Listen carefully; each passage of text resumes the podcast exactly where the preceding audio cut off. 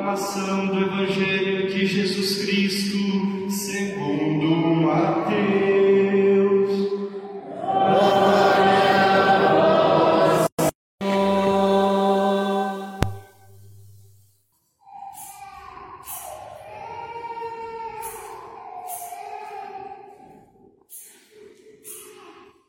Naquele Vendo Jesus as multidões, subiu ao monte e sentou-se. Os discípulos aproximaram-se e Jesus começou a ensiná-los. Bem-aventurados os pobres em espírito, eles é o reino dos céus. Bem-aventurados os aflitos, porque serão consolados. Bem-aventurados os mansos porque possuirão a terra. Bem-aventurados os que têm fome e sede de justiça, porque serão saciados. Bem-aventurados os misericordiosos, porque alcançarão misericórdia. Bem-aventurados o coração, porque verão a Deus.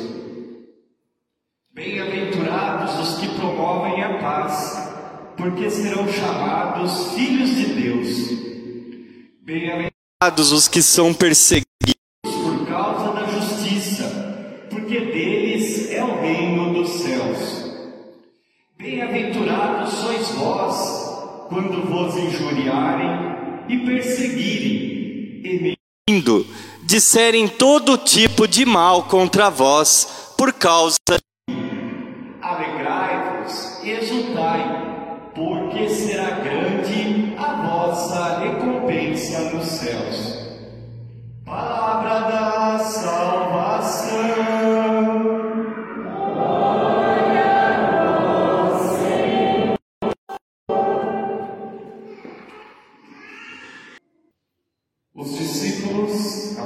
aproximaram-se e Jesus começou a ensiná-los.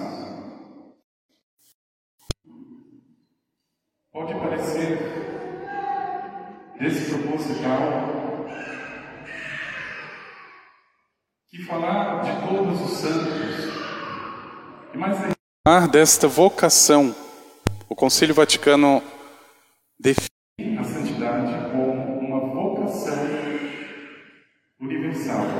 de todos nós. Falar desta vocação como se fosse, na verdade, como se fosse, não, como de fato é um verdadeiro magistério. Verdadeiro magistério. A palavra magister vem do, do latim mestre. E não é por acaso que Jesus e que o evangelista Mateus faz questão de notar que Jesus não estava fazendo qualquer coisa ali com os discípulos. Diz a palavra: aproximaram-se os discípulos e Jesus começou a ensiná-los. Magistério. O mestre é o discípulo é o que aprende. Essa coisa tão óbvia precisa, na verdade, meu irmão, minha irmã, ser muito bem lembrada de modo especial. Nosso mundo, nessa sociedade que nós vivemos, por uma razão muito simples. Ninguém mais sabe quem é o mestre, quem é o aluno. Isso eu estou falando de uma sociedade civil. Mas isso entra de algum Vem na igreja e quando nos aparece evangelho como esse, e é muito bonito entender isso. Esse evangelho, na verdade, é um ensino de Jesus. Existem evangelhos onde Jesus enumera algumas parábolas. Não deixa de ser um ensino, mas não é especificamente um ensino. Nesse caso, não. Aqui ele está ensinando. E se você quiser chamar ou dar o título para esta lição, a santidade, a vida no Espírito, a vida em comunhão com Deus. Ele não está aqui contando uma história. O Senhor não sentou-se ali para dialogar com os discípulos. O que, que você acha que é santidade? Não. E sabe qual é o problema da educação hoje? Ela perdeu a noção do magista, do mestre. Não sei se é muito exagero dizer, mas dentro do nosso sistema educacional existe um câncer chamado socioconstrutivismo. É uma teoria moderna. E resumindo, significa que o professor não é mestre. O professor é um facilitador. Mestre são todas as crianças Cada uma vai ensinando a outra. O que importa é desenvolver suas habilidades. Não tem mestre. Todo mundo é mestre. Qual é o problema nesse tipo de sócio-construtivismo? Você acaba com a educação. Porque você cria uma geração de pseudo-mestres, de falsos mestres, que acha que tem habilidade A, B ou C, se basta. Não precisa aprender, não precisa sofrer. Porque aprendizado é sofrimento. E veja, meu irmão, minha irmã, agora vamos levar isso para o nosso lado, para o nosso campo espiritual. Existe uma geração de pseudo-santos, que já não depende do magister, já não depende do bispo. É uma colcha de retalhos onde a pessoa mesma constrói, socioconstrutivismo, a sua própria santificação. Ou melhor, a sua pseudo, a sua falsa santificação. Então eu acho que isso daqui é interessante. E o que, que ela faz com as bem-aventuranças? Uma colcha de retalhos. Porque, meu irmão, minha irmã, veja, no ensino, isso precisa ficar muito claro. Porque isso tem a ver com a tua salvação e a tua santificação. Quando o mestre fala, o discípulo escuta. O aluno não vai ensinar para o mestre. Eu não posso querer criar aqui uma ideia de santidade, se não for a partir de um mestre. Vós não chameis a ninguém de mestre, pois um só é o vosso mestre, o Cristo. Ah, mas eu gosto tanto do Nirvana que o Buda deixou mas eu gosto tanto da teoria da evolução, mas eu acho que faz tanto sentido a reencarnação dos mortos. Veja a coxa de retalhos. Mas eu quero ser santo. Mas eu quero ser santo com a reencarnação. Eu quero ser santo com a filosofia budista. E eu quero ser santo até se possível batendo tambor na mesa branca. Porque eu acho que não tem problema nenhum. Eu eliminei da base o magister, o mestre. Quem é o mestre hoje? Quem é o Cristo hoje que ensina em seu nome? O bispo, a igreja. Veja, o primeiro bispo Pedro também passou por uma construção muito difícil no seu próprio ministério. Quando o mestre estava dizendo: Olha, eu preciso subir para Jerusalém, eu vou sofrer, eu vou morrer, mas eu vou ressuscitar. Pedro começa a construir a sua ideia. O seu sócio construtivismo: Peraí, vamos, vamos negociar, porque não é bem assim. Meu irmão, minha irmã, veja, olhando para alguns cristãos, e de modo especial para alguns católicos, eu tenho a impressão que existe essa confusão. Principalmente quando se, tá, se trata de dizer como está a tua vocação à santidade. Porque isso é de todos. Não é para A ou B, excluídos todos os outros, para todos, conforme diz o Concílio Vaticano II. A santidade é uma vocação universal para todos, absolutamente. Mas o problema está na construção, quando ela já não depende de um mestre, e vós não tendes outro mestre, a não ser o Cristo. Veja,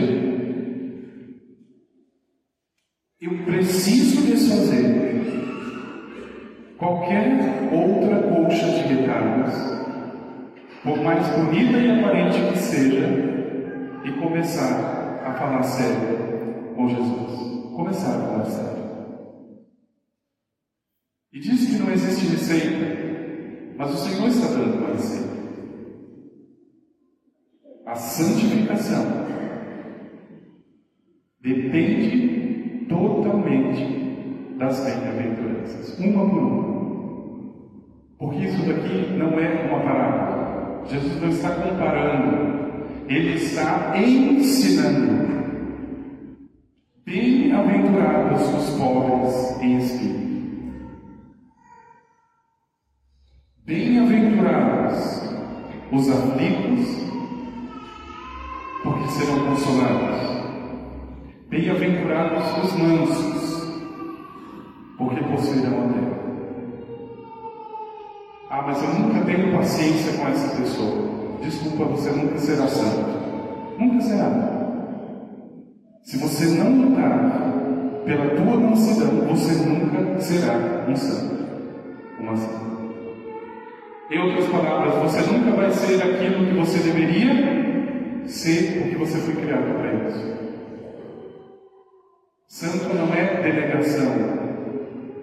Ah, mas aquela pessoa é melhor do que eu, ela pode ser, eu não consigo. Não, você consegue. Mas o que precisa se fazer antes, meu irmão, né, é definir com clareza o papel. E o primeiro deles, você não é mestre. Esqueça essa história do sócio consultivismo.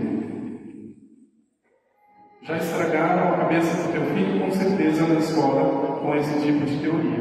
Mas veja,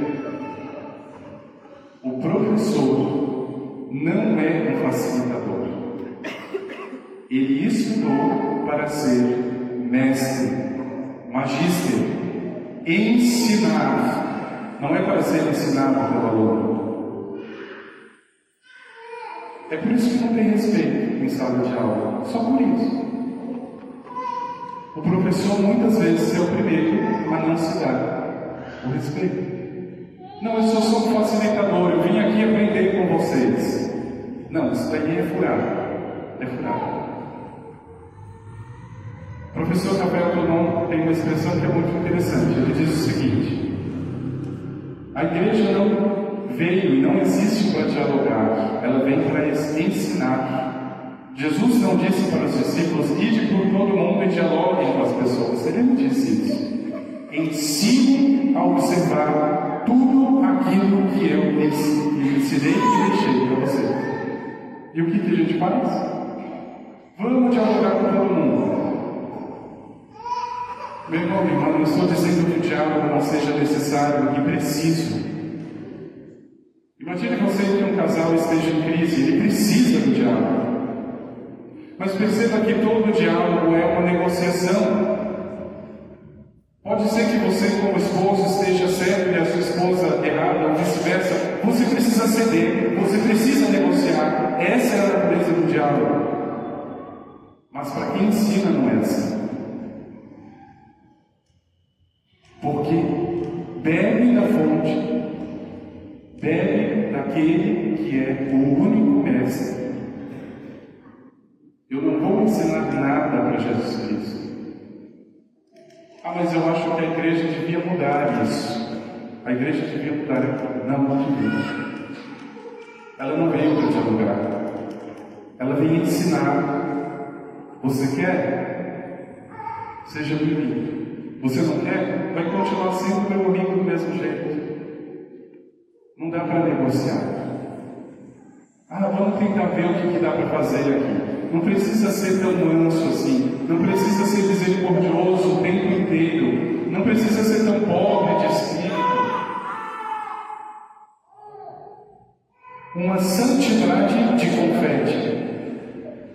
Como diria Dom Henrique Soares, é o voo da galinha, não é mais como a águia. Aquele voo desengonçado que não consegue, ela voa, mas já cai em seguida. É a santidade de muitos cristãos. É a coxa de retalhos. É do meu jeito. Então veja, meu irmão, irmã. Os discípulos aproximaram-se e a atitude do Senhor, que poderia ser qualquer outra, foi começar a ensiná-los. Ensiná-los. Isso vale para toda e qualquer pessoa, mas de modo especial para mim, que recebi o batismo. Você que é pai ou mãe, você é mestre do teu filho. Você não é amigo ou amiga do teu filho. Você tem o dever de ensinar. Você é o mestre. Não é ele que tem que dar cartas, não é ele que tem que dizer o que gosta e o que não gosta. Pode até dizer, mas quem vai determinar? Quem vai ensinar? É o pai. É o mestre. É a mãe. Eu fico extremamente irritado quando vou almoçar na casa de alguém que tem um pirralho. Eu não gosto disso, eu não gosto daquilo, eu quero comer isso. Só falta dizer, trata de fazer agora mesmo, porque eu quero comer.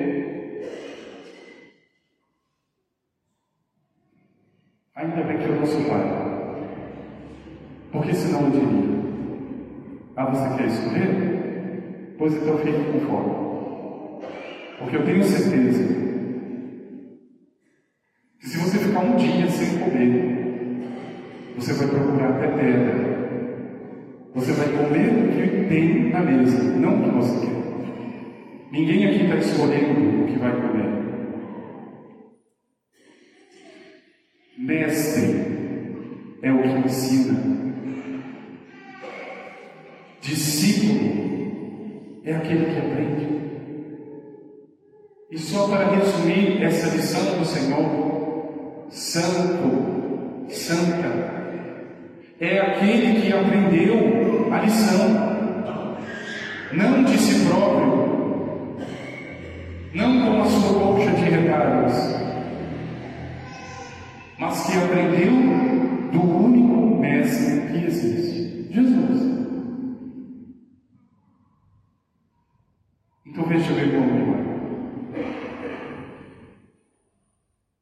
Quando o Senhor enumera, e aqui nós temos pelo menos nove bem-aventuranças, é o meu exame de consciência de santidade. Se eu não cumprir isso, eu não cumpri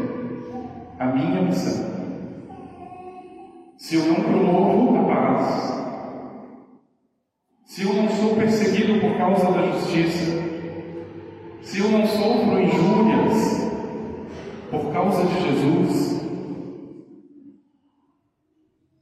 se eu não tenho mansidão, ou pelo menos não me esforço,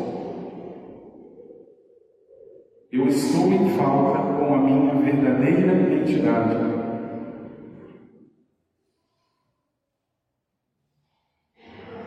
É pedindo de modo especial essa graça do Senhor que o Espírito Santo vai agir no coração como mestre, como o primeiro catequista o Espírito Santo recorda, ensina tudo aquilo que Jesus falou. Tudo.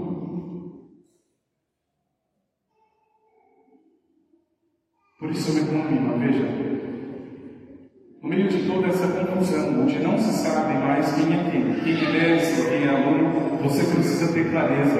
Eu sou discípulo do mestre chamado Jesus. O que ele diz está dito, é autoridade. Não é negociável. Não é deixar as coisas de um jeito mais fácil. É isso.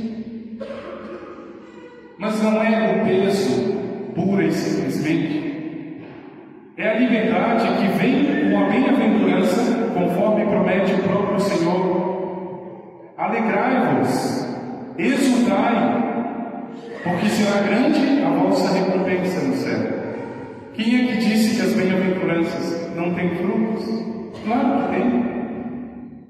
Já aqui na terra, mas muito mais na eternidade.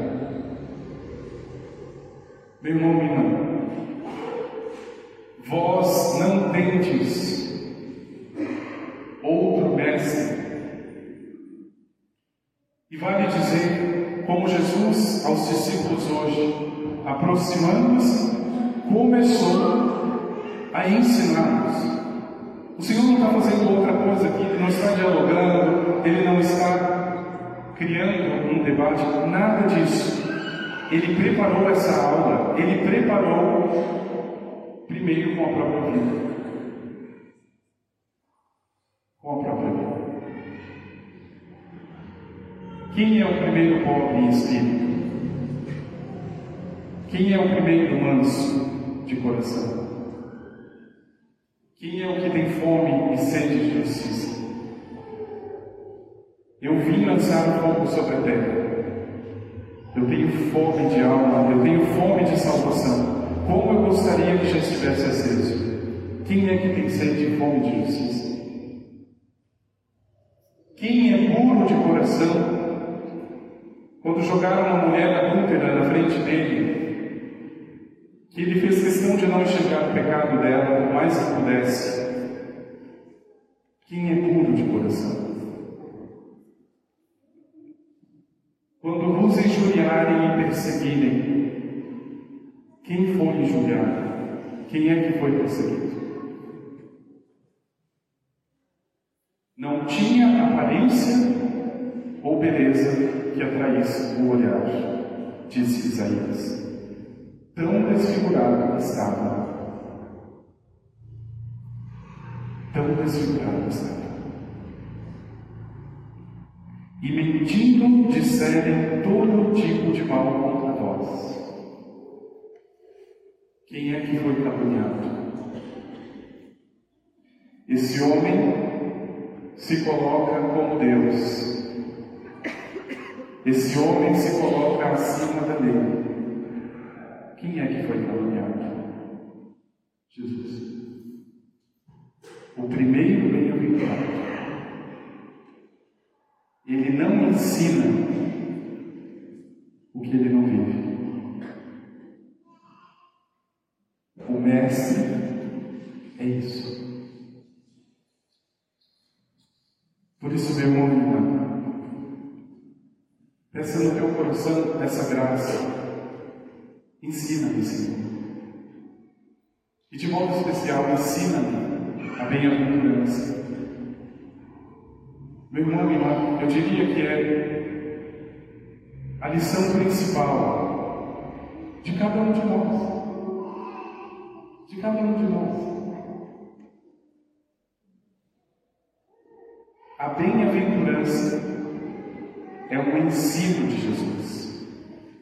Não é uma parábola, não uma comparação. Diferente de outras partes, as bem-aventuranças são ensino e conta. Eu preciso receber. Que o Espírito Santo, meu irmão e irmã, possa tornar vivam. Vivam esse ensinamento.